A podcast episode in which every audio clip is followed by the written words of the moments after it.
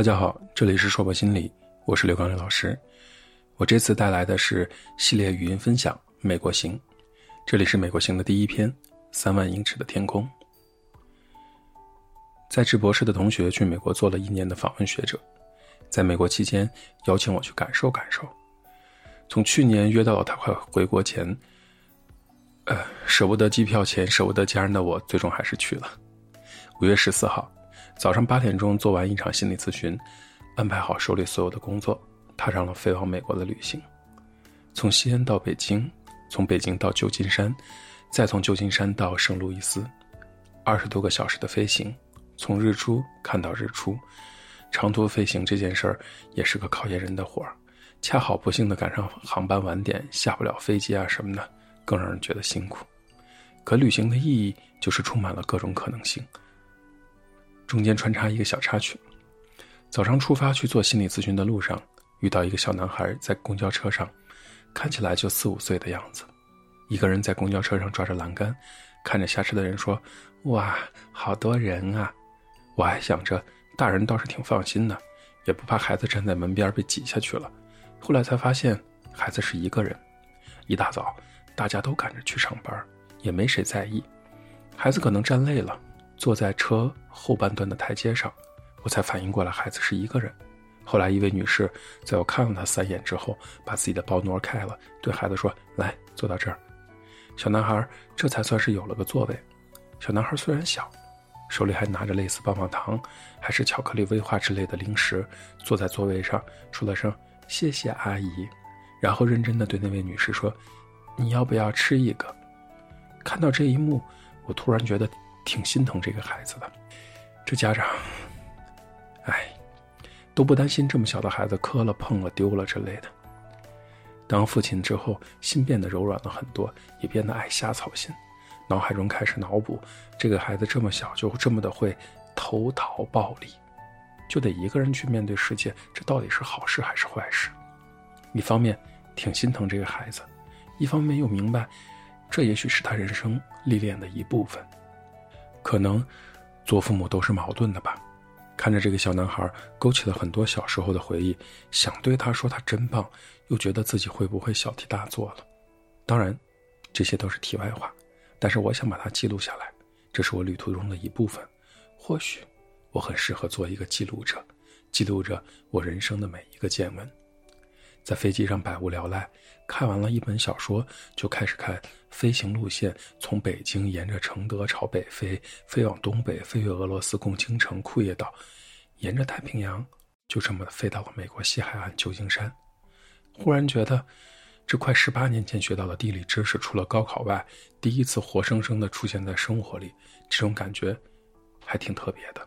我脑海中居然还出现了什么安第斯山脉、北大西洋暖流这些我不知道，在我头脑中记忆库沉睡了多久的知识，虽然没什么卵用，同时，这也是我第一次觉得支付宝在生活中这么重要。在支付宝出境这一项里面，可以直接在线兑换外币，然后到指定的地方去领取，在国外购物还能直接申请退税或打折什么的，很强大、很实用的功能，我也强烈的给大家推荐一下。去美国这件事儿，走之前我妻子还问我说：“是不是很期待啊？”我心里倒没有什么特别的感觉，甚至有一点点抗拒。为什么会这样？大概就是关于九十年代那部伟大的电视剧《北京人在纽约》吧。我记得片头有句话是这么说的：“如果你爱他，把他送到美国来，因为这里是天堂；如果你恨他，把他送到美国去，因为这里是地狱。”再加上从小到大接收到的信息。都是要么特优秀，要么特牛逼的人才能去到美国。像我这样各方面都很均衡的弱，我从来没有想过我到美国能做个什么，所以对于美国也就没有什么期待。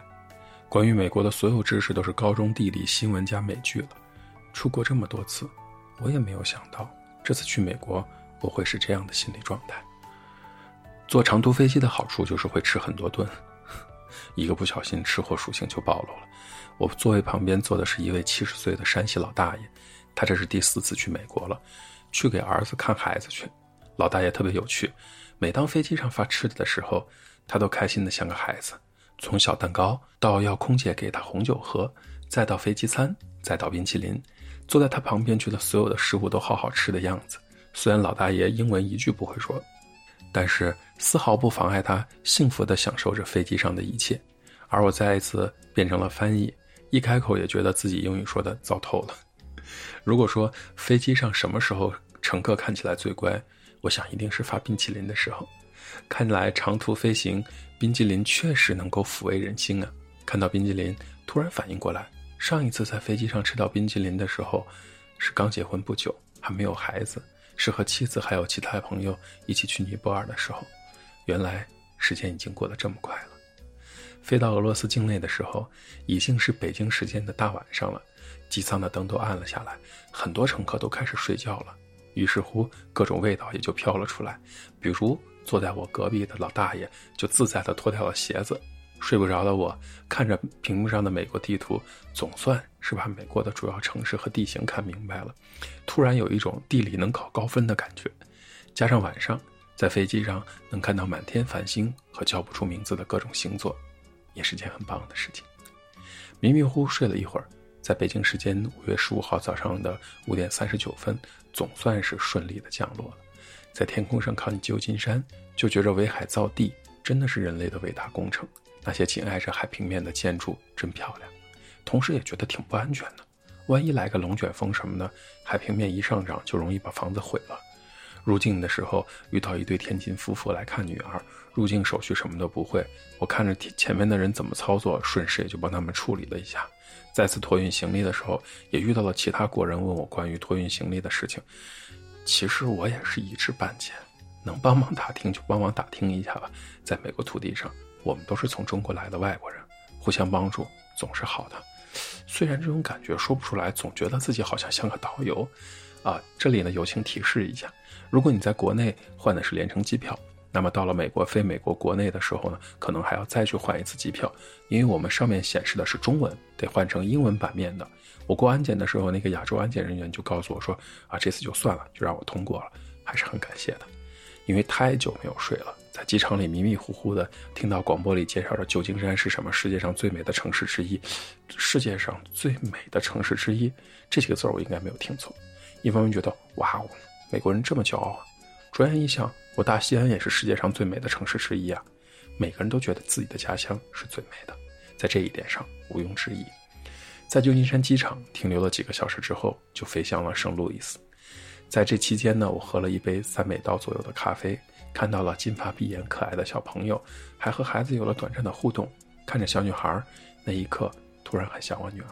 当爸爸之后，就容易变得情感特别丰富，最后在卫生间留下了一份无公害的天然肥料，啊，就开始了下一段飞行。哎呀，不知道这样说会不会被骂？可是每天不都要去卫生间吗？对了，飞行在在飞行之前呢，将八百块的人民币换成了不到一百块的美刀，所以大家千万不要在机场换，真的是很坑，汇率不好，手续费还特别的高。我这回呢也算是长教训了。也算是我们在美国的第一个不愉快的体验。建议呢，在国内提前多换一些，要划算的多。当地的时间晚上十一点多，我总算是到了目的地圣路易斯。接机的同学找不到我，我也找不到他们，加上没有手机卡，也不敢离开机场 WiFi 覆盖的区域，耽误了一下时间。但整体还是挺顺利的。开车去往同学住的地方的时候，发现街上已经没有什么人了，而且视野非常的好。有种二百七十度广角的感觉，还有一种小朋友在玩《我的世界》这个游戏的感觉。回到住的地方已经是半夜一点多了，除了睡觉什么都不想。就这样，算是顺利的到达了。这里是游记美国行的第一篇，三万英尺的天空。谢谢你的关注，我是刘刚刘老师，下次再见。